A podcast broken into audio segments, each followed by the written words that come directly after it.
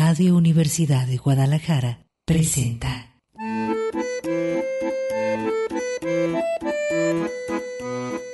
El acordeón. Pliegues bizantinos de la conversación. Con Manuel Falcón.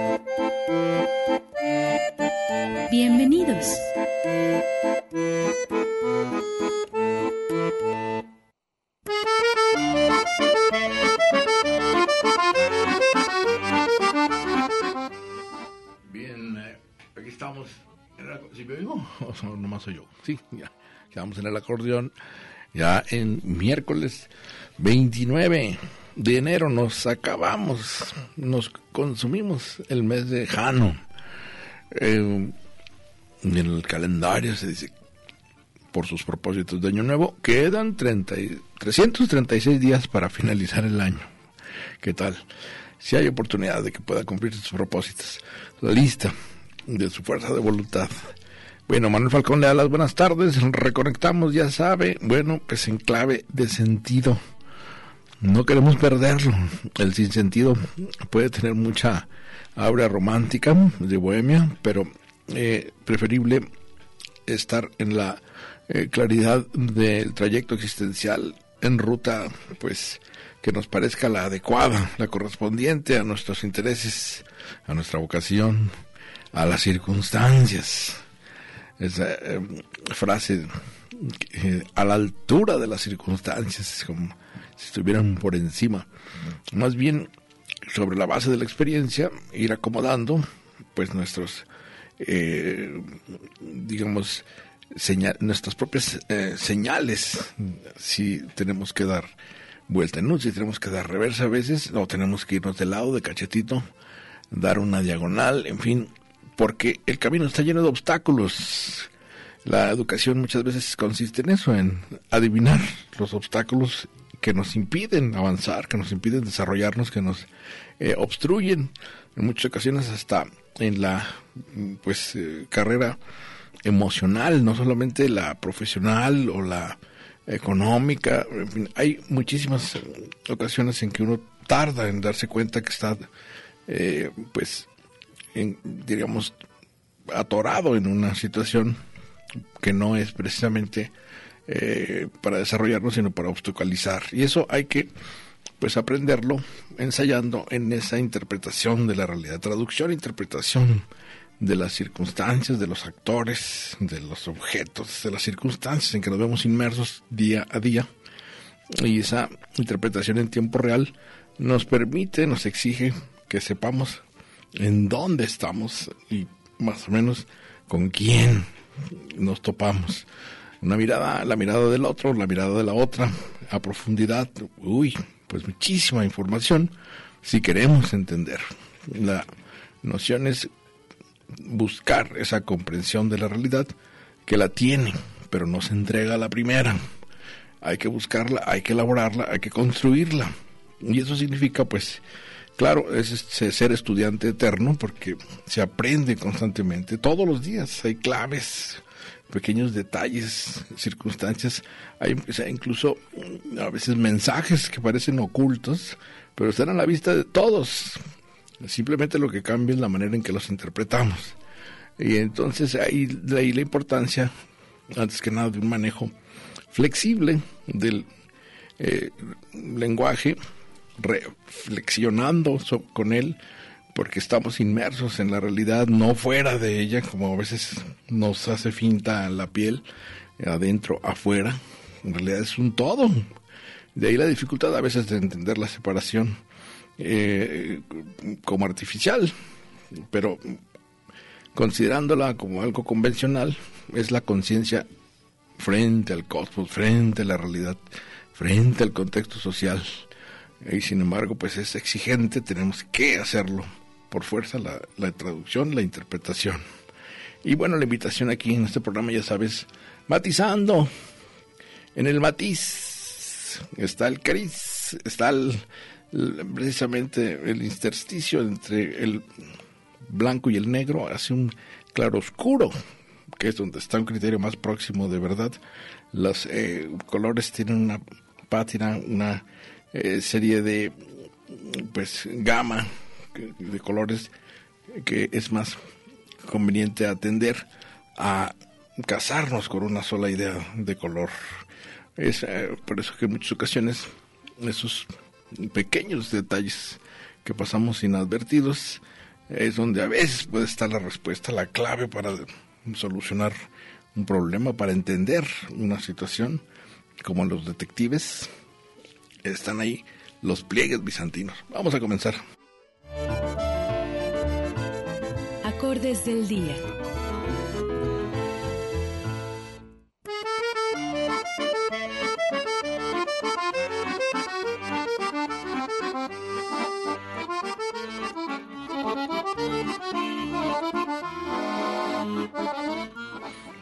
Bien, pues aquí estamos ya empujando el mes que huele a puente, huele a puente. Ya ve cómo los diputados se reacomodan los calendarios en beneficio de su curul. Esta palabra curul que hace alusión al sillón donde se acomodan a justísimo para nada más levantar la mano. Luego, luego dan con los puentes. Dice, hay puente, 5 de febrero, la constitución. Pero que no cae en tres el lunes, pues lo recorremos. Faltaba más, faltaba menos. El mexicano se cuelga de los puentes.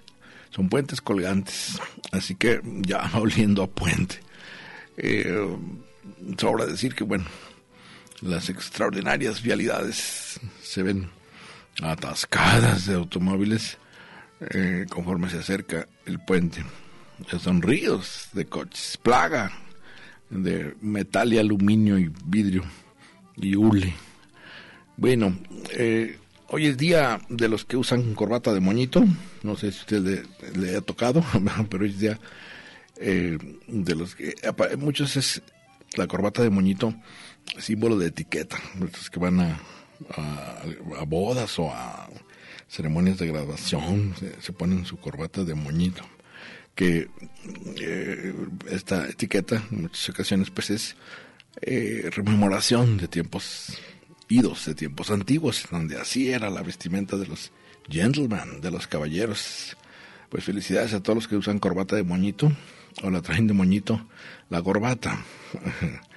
Eh, bueno, eh, le recuerdo que esta semana, lunes, miércoles, viernes,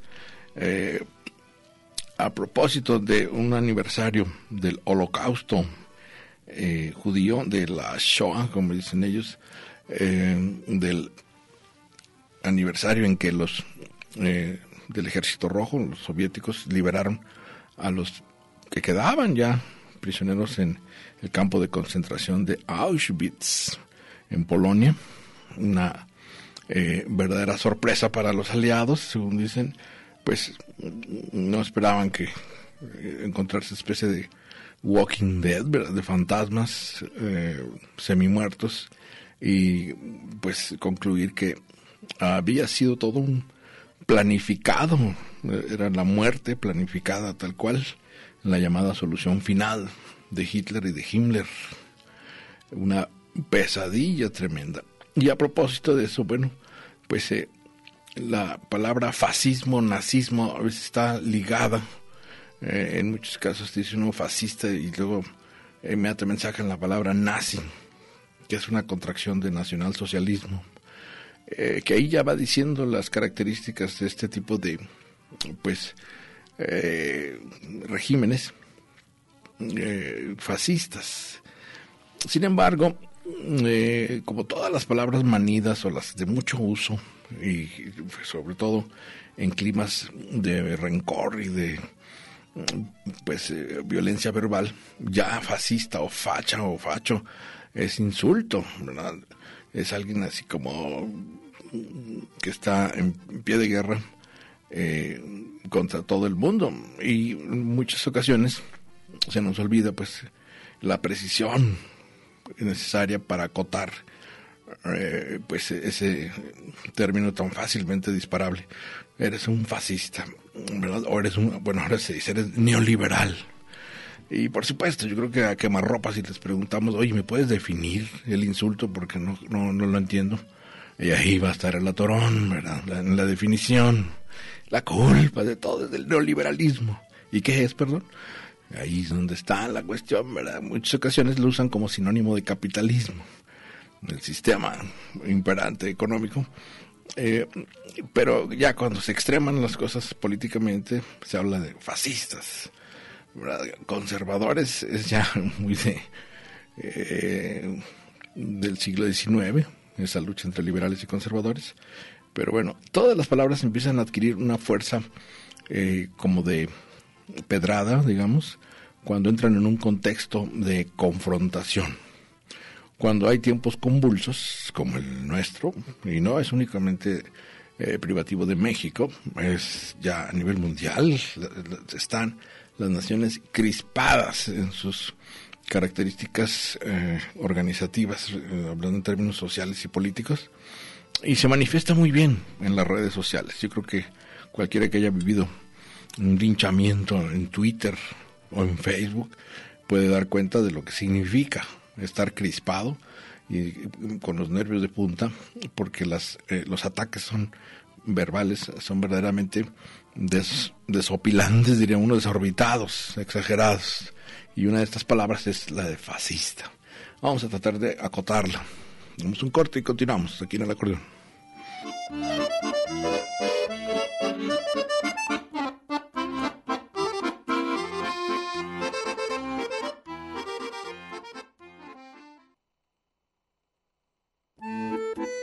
El acordeón.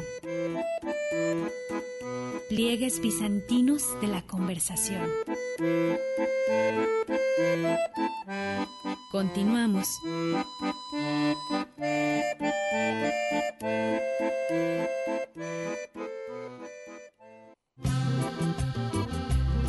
El acordeón.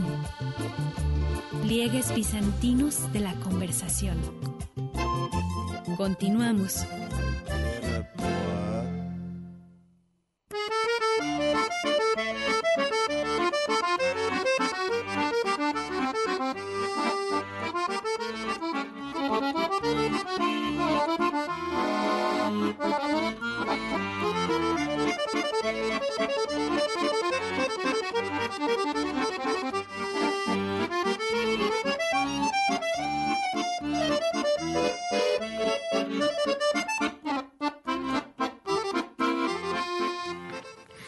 Bien, continuamos aquí en el acordeón. Pues se firmó el, el TEMEC. ¿Qué, nombre? TEMEC. Para los gringos es USMK. ¿Cómo lo ellos? Pues sí, United States, México and Canada. USMEC. Pues ya lo firmó el gordo naranja, por fin. Pero aventando, como siempre, sus cacayacas. Dijo que México está pagando por el muro en la frontera sur. Y tiene razón, ya la Guardia Nacional se convirtió en lo que finalmente se descubrió, pues para lo que había sido creada, para que ser un tapón contra los centroamericanos. Ah, tremendo el gordo naranja, pero pues queríamos tratado de libre comercio. Es muy necesario porque sin la economía gringa ya, ya nos andaría acá. ¿Qué no trae usted colgado gringo? ¿Qué no traemos? Dijo el otro, que sea gringo dependemos de los gringos. Y los gringos a través de los chinos y de la primera potencia del mundo. Muchísimo dinero comparado con la bolsa de México, con los centavos de México. Es la, eh, pues, digamos, el mundo de, como dicen, el que paga manda, el mundo de las decisiones está centrado en la primer potencia y tenemos que arreglarnos a como de lugar. Hay que acordarnos que ese tratado, que antes era el del libre comercio, pues fue gestionado por Salinas de Gortari, que en su momento fue atacado de todo, bueno, chupacabras, el eh, poder detrás del trono, eh, creador de la tecnocracia neoliberal, uy, bueno, el demonio. Sin embargo, le atinó con el, Temec. Nada más que bueno, eh, ya eh, considerando los diferentes presidentes que han estado en la Casa Blanca, pues el gordo naranja las cobra todas completitas y ya eh, ayer, bueno, creo que fue la mañana, no confundido, soy nocturno. Con las mañaneras eh, hizo el símbolo hippie de amor y paz, porque le dijeron, oiga, no va, no va a decir nada de lo que está diciendo Trump. Le dijeron a López Obrador de que usted es el tapón de Centroamérica para que no pasen los centroamericanos. Amor y paz, no voy a pelearme, aunque me cuquen con Estados Unidos, porque sí, no, no, no conviene que no nos firme el gordo naranja. Incluso ahí entre los allegados de Marcelo Ebrard, eh, toda esta, pues, que diríamos, palomilla diplomática, se sabe que no puede pronunciar el nombre de López Obrador Trump y viceversa, ¿verdad? Los dos son analfabetos en su propio idioma, eh, digamos en el idioma extranjero. Eh, Trump es analfabeto en completo en español y no le interesa por ningún motivo aprender español. Y viceversa. Nuestro presidente no tiene ni idea del idioma inglés y no le interesa. Digo, a estas alturas ya, si no se quiere subir el avión, menos se va a querer aprender inglés. Y por lo tanto ahí no acudió cuando debería estar en la firma, pues era de presidentes, a el TEMEC, Tratado de México, Estados Unidos y Canadá. Eh, que ahora falta que arranque, ahora a ver cómo, cómo nos va. Lo cierto es que, bueno, ahí nos da una idea de este... Mm, eh, ah, decía yo, bueno, entre la jerga diplomática se sabe que para poder pronunciar el nombre del presidente, que ya ve que aquí lo, el observador le dice Trump, Trump a Trump. Eh, allá ni siquiera lo voy a pronunciar. No entiende por qué están amontonados todos tantos nombres juntos. Andrés y Manuel y López y Obrador. No, es demasiado para el gordo naranja. Entonces le dice Juan, el presidente Juan, Juanito Trump, le dice allá que es gran amigo de él y que lo quiere mucho al presidente, que se ha encontrado muy, pues claro, ha hecho todo lo que le ha pedido. Y bueno, sobre todo el tapón allá en Centroamérica contra, pues, eh, esta noción de que los malos de la Mara Salvatrucha de El Salvador, de los mafiosos de Honduras, de Guatemala, vienen de allá y van a causar desmanes a Estados Unidos. Y pues el favor de hacer una Guardia Nacional para taponar está a la orden de parte de México. Ni hablar, esa la gana Trump. Y eso que está en medio de un juicio político como el impeachment, una palabra de origen británico, galés británico, creada para acotar a, los reyes allá de aquel lado del Atlántico, es la que están, en el que está ahora inmerso Donald Trump. Pero como todo, pues hombre de mucho billete, el billete compra justicia y pues en esas están y siempre tiene gatúbelos a su disposición para poder llevar a cabo sus pues balandronadas y sus exacciones a como se le antoje al gordo. Pero bueno, una buena pues es que ya firmó.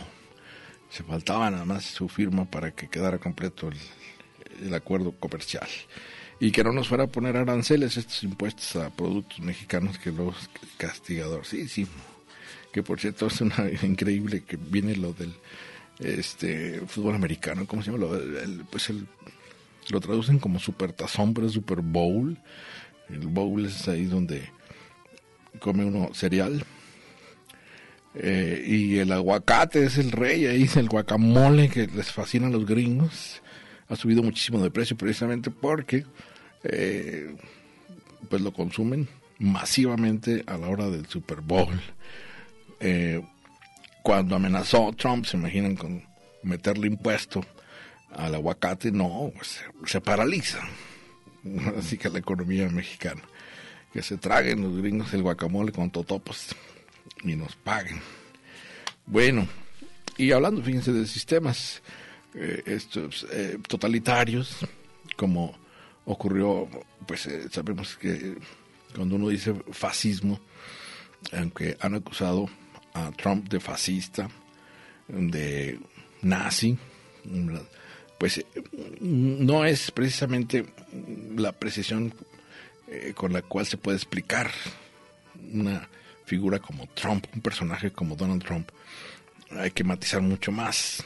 Pero lo cierto es que han revivido en, la, en el contexto actual el antisemitismo, esta, este, esta noción de teorías de las conspiraciones de que en el fondo están controlando lo, económico, el dinero, los judíos, a través de los bancos y a través de eh, fortunas que van eh, a respaldar proyectos políticos que eh, buscan acabar con el mundo occidental, etcétera. Todo lo que se pueda acomodar en una teoría de la conspiración, siempre están los judíos detrás.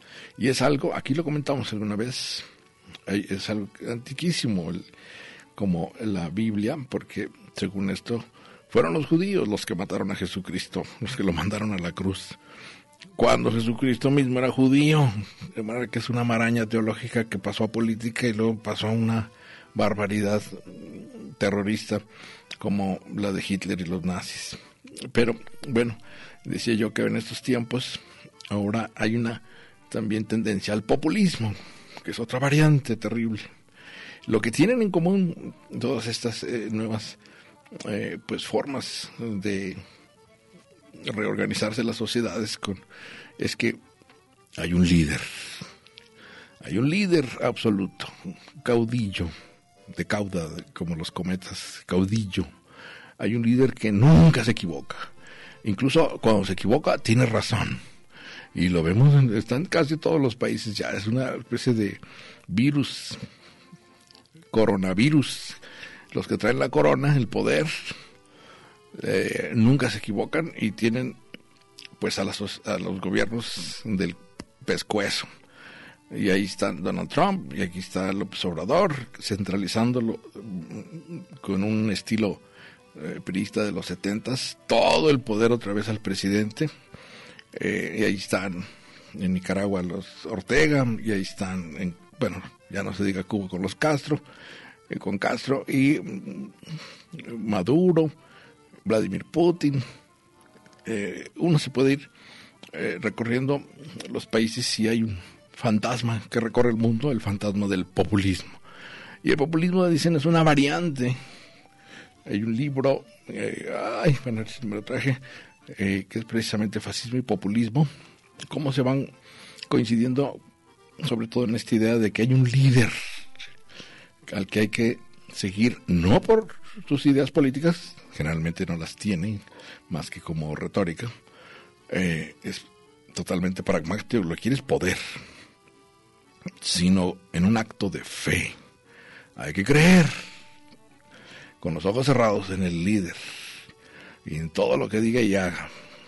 De otra manera no funciona la figura del líder. En ese sentido, tiene esta palabra eh, griega de carisma, que está emparentada con crisma, Cristo, el, ungido, el máximo líder, el que siempre tiene eh, una pues idea de nación.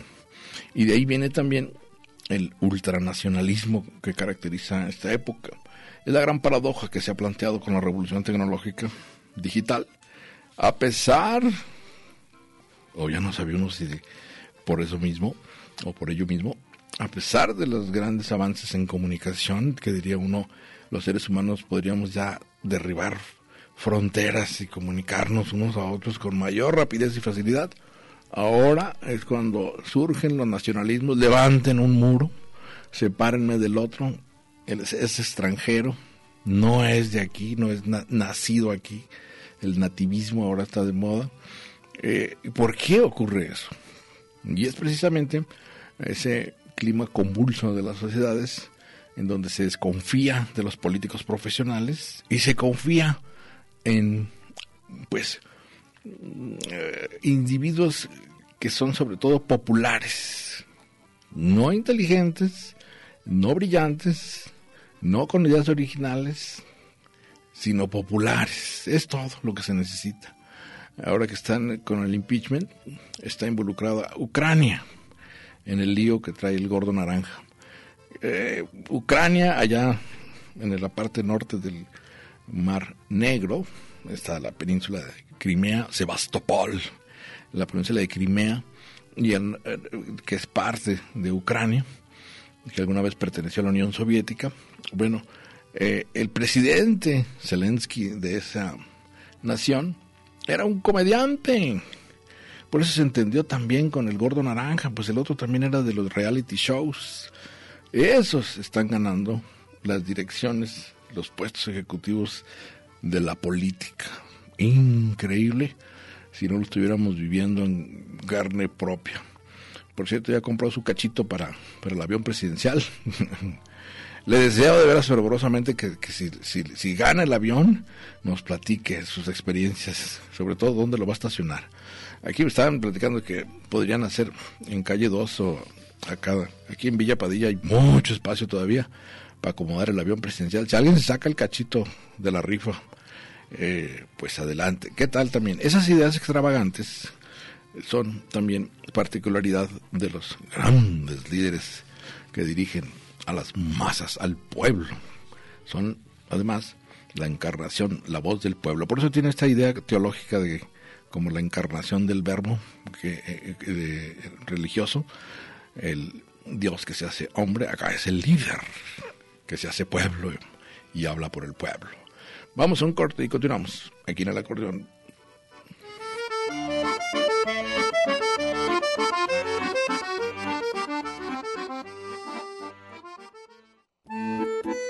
El acordeón. Pliegues bizantinos de la conversación. Continuamos.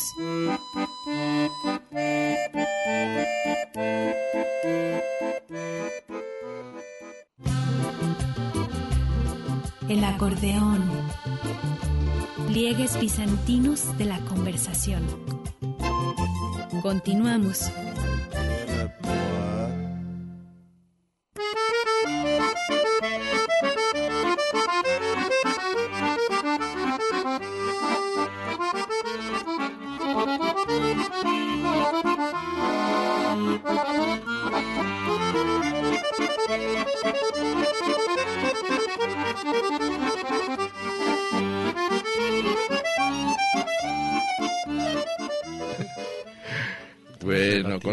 Aquí en el acordeón el miércoles, día de Mercurio, día de Hermes, para los griegos, hermético.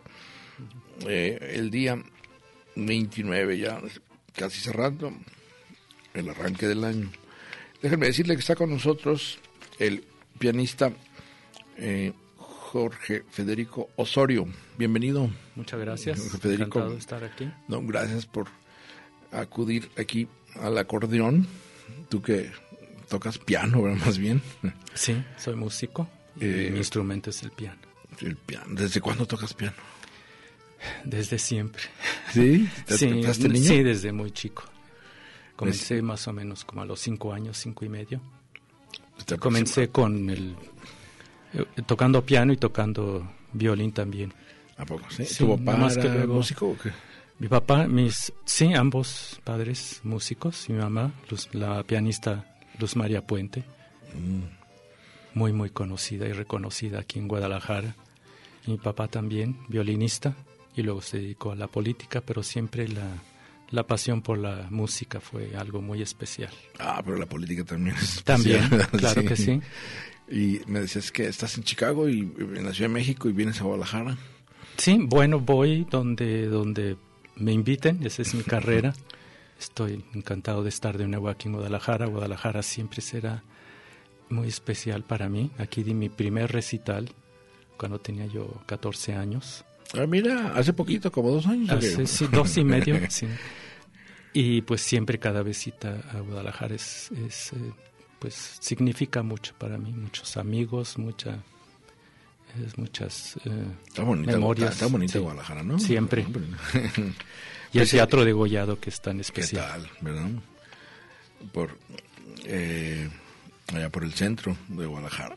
Pues eh, el pianista Jorge Federico Osorio va a estar en la primera temporada 2020 de, de la Orquesta Filarmónica de Jalisco, en la que va a interpretar de Beethoven, la sinfonía número 5, la de Emperador, que no sé si Coronado lo lograste encontrar.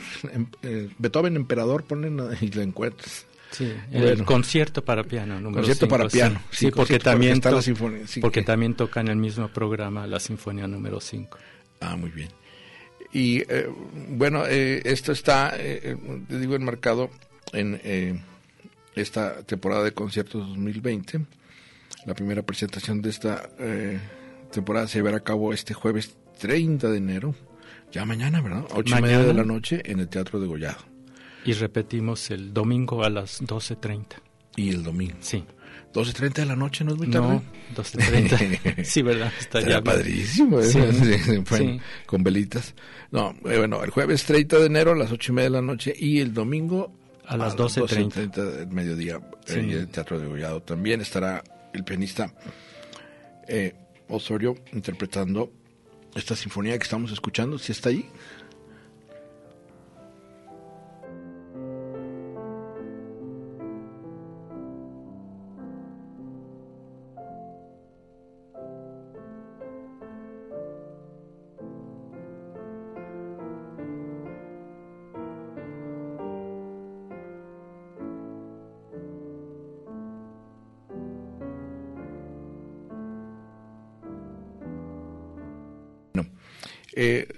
Decías entonces que mm, toda la vida pianista. Sí, realmente la pianista y por eso le decía cuando me presentó músico, porque para mí sí, obviamente el piano es algo muy especial, muy cercano, pero es por la música que estoy en. Que y también violín me decías, ¿no? Bueno, el violín lo estudié hace muchos años y lo dejé desde muy, desde muy chico. Realmente. es diabólico como el de Paganini. sí. no, también eh, requiere su tiempo, ¿no? Cada, sí, pues cada uno, cada instrumento requiere yo creo que la misma eh, tenacidad y hay que ser, tener la disciplina para continuarlo diariamente, cotidianamente. muy bien. ¿Y por qué escogiste eh, precisamente la de Emperador de, Beethoven? La bueno, el maestro Jesús Medina me invitó especialmente porque pues porque estamos conmemorando y celebrando a Beethoven este año. Entonces mm. creo que es algo, siempre es muy emocionante y para mí un, gusto hacerlo de nuevo con, con el maestro Medina, con quien ya lo hemos tocado en otras ocasiones. Pues y pues siempre habrá algo. Siempre es un desafío, ¿no? Siempre es un desafío, que es lo importante. Si dejara de ser desafío sería algo muy aburrido y es algo que no queremos, al contrario. todo, Beethoven, eh, imagino que todavía te pones nervioso, ¿no? Antes de empezar. Pues siempre es la responsabilidad y siempre lo novedoso. Es, es, es bueno que exista eso. Sí, como dicen, aquí se aplica esa de, de Heráclito, nadie se baña dos veces en el mismo río. Aquí podríamos decir, nadie interpreta una misma canción igual. no, para nada, para nada. Por eso decía cuando vamos a tocar mañana por la noche, pero luego el domingo no es que se repita el concierto, vamos a tocarlo otra vez. Exacto, sí, la interpretación es clave aquí. Y bueno, eh, leo que en el programa inaugural de esta temporada, la Orquesta Filarmónica de Jalisco da inicio a sus funciones con la celebración del 250 aniversario del nacimiento de Ludwig van Beethoven, eh, bajo la batuta de su director, ya lo mencionaste, Jesús Medina, e interpretando tres de sus obras más emblemáticas. Para iniciar eh, con su ópera Fidelio, la obertura de Leonora número 3, misma que suele tocarse incluso con más frecuencia que la propia obertura de Fidelio. Después, el decano de los pianistas mexicanos y gran conocedor de Beethoven, tú, Jorge Federico Osorio, eh, ejecutará el último de los conciertos para piano del gran compositor, eh, el famoso concierto conocido como Emperador. Ah, cuéntanos la anécdota de por qué se llama Emperador este concierto. Bueno, el, eh, curiosamente el título de, de Emperador no es, no es original de Beethoven. Obviamente el, el carácter de la obra pues lo amerita, pero siento que a veces le quita un poco, distrae un poco de realmente tantas otras eh, maravillas que se encuentran en esta obra. Es una obra, por ejemplo, pensando en el, comienzo del segundo movimiento, algo tan, tan bello, tan sublime, tan sencillo de alguna manera. y luego también tiene una alegría arrolladora en el último movimiento y siempre con, con este optimismo beethoveniano, ¿no? Esta fuerza, esta energía, este, el ritmo, es, es algo fabuloso. Entonces, además, es mucho más que, que ser nada más el concierto emperador. Sí, porque como dices, podría ser hasta reductivo decir, eh, cuando uno dice emperador piensa en política, como si estuviera de, sí, mejor sí. en términos de, de grilla, ¿verdad? Porque si se, lo, se, lo compuso al emperador, ¿verdad? Pero como dices tú, no se lo puso Beethoven, ¿verdad? No. Es más bien el número, con cierto número. Sí, yo lo que, a mí, para mí es muy importante que la gente llegue para escuchar un concierto en vivo fresco, no con quizá ideas preconcebidas. preconcebidas. Que es, digo, con, con una obra como estas, pues no es, no es fácil, pero yo no... Mm, para mí, mi objetivo no es que vengan y, escuchen como, como que otro otra grabación, otro CD que podrían escuchar en casa. Es no, otra, no, que se involucren, estás en vivo. Exactamente, en vivo, sí. Muy bien. No, eso es ah, irrepetible. Osorio en vivo, con Osorio, Emperador, vamos a decir para hacerlo. Vamos a un corte y continuamos.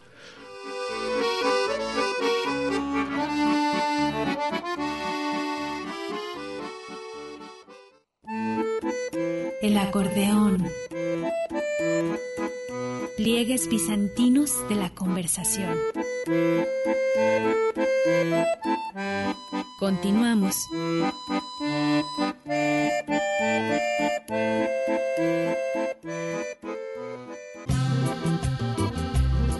El acordeón. Pliegues bizantinos de la conversación. Continuamos.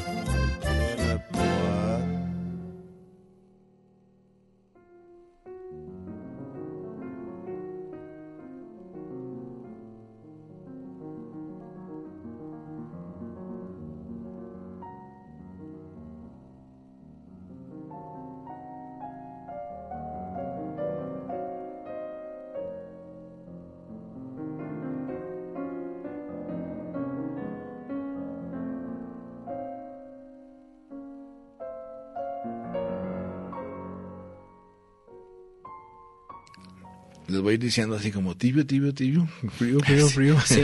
este es Brahms. Pero bueno, ya va con B grande, ya vamos acercando. Sí, sí. bueno, les recuerdo que estoy conversando con el gran pianista eh, Jorge Federico Osorio, eh, que estará en el Teatro de Gollado eh, mañana jueves 30 de enero a las ocho y media de la noche y el domingo a las 12.30, Teatro de Gollado, para interpretar esta Sinfonía número 5 de Beethoven, Emperador, con la Orquesta Filarmónica de Jalisco, dirigida por el director Jesús Medina. Conviene, conviene eh, acudir, como estaba diciendo aquí eh, el pianista Osorio, porque en vivo la experiencia pues es eh, realmente sentir la adrenalina corriendo con el sí, pianista allí, ¿no? Sí. Tus manos ahí en el piano. Sí, para uno y para el público y para todos, para nosotros músicos, pues es, es el momento especial y emotivo.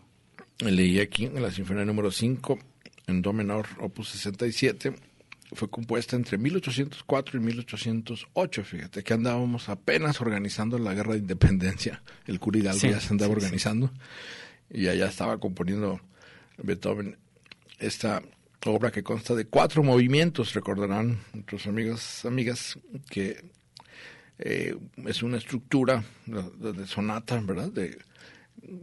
Tiene un alegro, un andante, un scherzo. Eh, ¿Vas a tocarlo completo? Sí, bueno, mi parte no es dentro de la sinfonía, sino dentro del concierto para piano y orquesta que son tres movimientos. En tres, sí. Sí.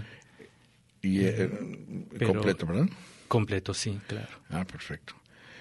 Sí, que además, bueno, eh, hay que decirlo, eh, en pocas ocasiones tenemos de ver y escuchar estos conciertos, pues de la mano de un profesional, ¿verdad?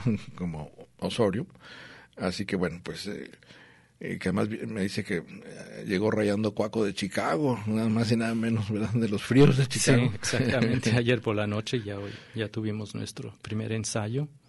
Ah, ya ensayaste y todo. Sí. Ah, no, pues, Ya está más que afinado para, para mañana, eh, jueves.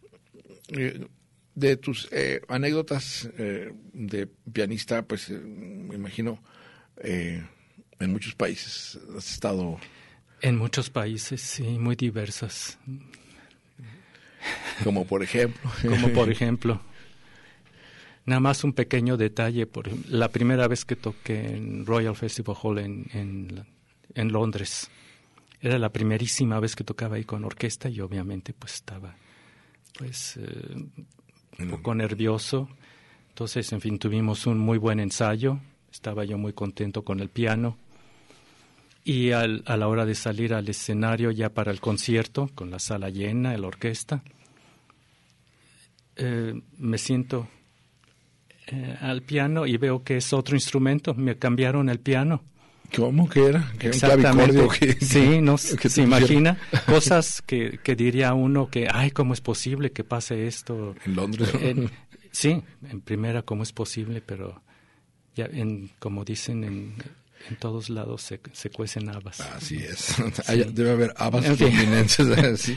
En fin, como esa, también con Beethoven tuve una vez una experiencia increíble tocando con el director alemán Klaus Stenstedt con la Filarmónica de las Américas hace muchos años. Dimos, ofrecimos varios conciertos en Bellas Artes, en el Teatro de la Ciudad, y uno popular en la Basílica de Guadalupe. Ah, y sí. llegó tantísima gente que tuvieron que cerrar las puertas y ya no dejar entrar a nadie. Y el director alemán me dijo, bueno, ¿qué va a pasar? Estaba un poco desconcertado. Y fue tal, tan bonito el silencio y el respeto con que escucharon Beethoven. En esa ocasión toqué el concierto número 4, que es otra anécdota que, que nunca olvidaré. Entonces, siempre la música en vivo así, algo, algo siempre maravilloso nos da. Pues sobre todo creo yo que es el saberte tú ahí. eh, Sí, la responsabilidad digamos, obviamente presente, sí. A que uno esté escuchándolo en un aparato de sonido y dices, "Bueno, ni estás viendo al pianista ni Exactamente, sí. ¿no? No, no te involucras tanto, yo creo que No, no, no, no es, a ti quizá no es, o es personal, pero es de otra manera, ¿no? Que a otro nivel. hay que recordar que, eh, Beethoven, cuando compuso esta sinfonía número 5 que va a interpretar el maestro Osorio, eh, ya tenía 40 años, ya estaba en sordera, y eran las guerras napoleónicas las que azotaban Europa. Estaban, el chaparrito Napoleón andaba bravísimo por aquellos rumbos. ¿no? Entonces tenía también un significado, aunque él no le interesara la política, eh, tenía un- una connotación eh, política, ¿no? El interpretar música, eh, pues bueno, con el romanticismo de Beethoven, ¿no? En medio de estas circunstancias políticas, se vehiculizaba inmediatamente una especie como de sensación de protesta o, o de... Absolutamente, y eso en Beethoven se siente mucho. Y siempre ha sido ejemplo y revolucionario siempre, y sigue siendo. hasta la fecha, si ven, en esos tiempos incluso. Eh, que yo decía, no, no en balde el, el, pues, himno de la Unión Europea, ¿verdad? Es de Beethoven, ¿verdad? El himno a la alegría. Sí. Eh, está Sí. presente, digamos, con mucha fuerza. Eh, digamos, ¿tú te especializaste en Beethoven? No, no es que me haya ¿Qué me especializado, pero es uno de mis... Es que yo soy Mozart. eh, Mozart no te yo parece diría, muy alegre. sí, por lo general cuando me preguntan de mis compositores, yo digo que siempre estarán conmigo Mozart, Brahms y Beethoven. Pues claro que hay muchísimos otros que también, y- pero siempre Bach. un poquito, Bach, no se diga, es difícil definir y difícil de contestar. ¿Y todos los, los has interpretado, eh, Osorio? ¿Maestro Bueno, Osorio? a muchos sí, muchos sí, pero Pero- todavía hay mucho que me falta. Supongo, sí. cada uno va a tener su particularidad, ¿no? Su- su particularidad y también uno va cambiando, uno va también teniendo nuevas ideas y va uno también descubriendo más compositores, más obras. Esto es, eh, es maravilloso, no se termina nunca. Claro. Y eh, tú, digamos, que podemos decir que te especializaste en Beethoven. Eh, ha sido de mis especialidades, no especialidades, no, de- no diría yo que me he especializado, no quisiera, porque igualmente eh, he estado tocando mucho, por ejemplo, Debussy, he estado tocando mucho la música del maestro Ponce, Brahms, ni se diga, Mozart, Schumann, Sí, pero te- Beethoven, obviamente por, pues por, por su música tan maravillosa, es eh, no por querer ser especialista, pero es nada más por amor. vamos decir a la música de que es el Beethoven. emperador. No diría yo. Digo, la- fin, la sinfonía perdón. número cinco. Sí, el concierto 5 ¿Verdad? que ven. emperador. Y digamos, mucho de tu experiencia con las orquestas y con las, eh, digamos, sinfónicas que tienes que tocar, me imagino que tienes muchas anécdotas, ¿no? Porque hay una, digo, ahí es donde a mí me pondría nervioso, me entraría atención. Te tienes que coordinar con, Sí, ¿no? pero Con el eso, director y pero con- eso con buenos músicos muchas veces es, eh, eh, es a veces inmediato, a veces sí, y bueno, pues para esos, en esos casos para eso están los ensayos también.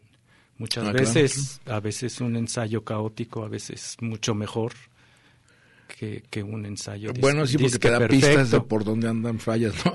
Eh, sí, no, no le llamaría fallas, sino es como que diversas ideas de cómo lograr cómo lograr algo algo que tenga sentido a la hora de la hora. O como mejorarlo, ¿verdad? Todavía. O me- y mejorarlo, eso sin duda siempre es cómo mejorarlo, eso para empezar. ¿Ya has tenido eh, momentos en que, supongo, no te Sí. sincronizas, no, no, no te sí, hay acoplas? veces que es ¿Te ha frustrante. Sí, sí me ha pasado, sí. que porque ahí es donde digo es la Pero eso yo lo que hago hincapié es que eso no, no haga mella a la hora del concierto, porque el público viene, no tiene por qué saber esas cosas. claro claro Es como si va uno desvelado, tampoco tiene uno que explicar, o que, Sí. que no hubo tiempo de comer, o no, no dormí, en fin. No, no, no, la verdad, eso es responsabilidad de uno. sí como que la parte subjetiva no inclu- no va incluida verdad No, como, no, como no. estés nada más Eh, pues eh, a ver de tus propios de tu propia eh, boca invita a nuestros amigos al concierto por favor Bueno, pues yo quisiera invitarlos a la a disfrutar de Beethoven, concierto que voy a ofrecer con la Filarmónica de Jalisco y con el maestro Jesús Medina.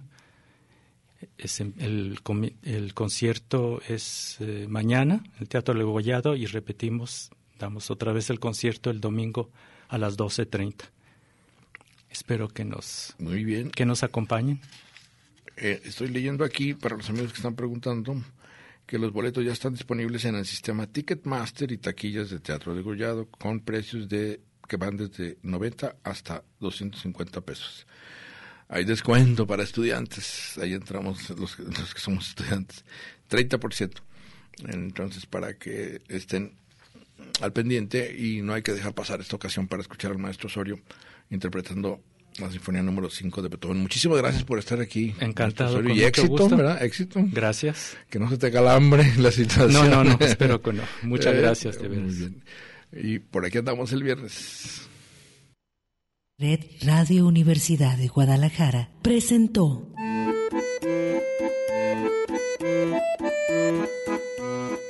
El acordeón pliegues bizantinos de la conversación. Con Manuel Falcón. Lunes a viernes, 3 de la tarde.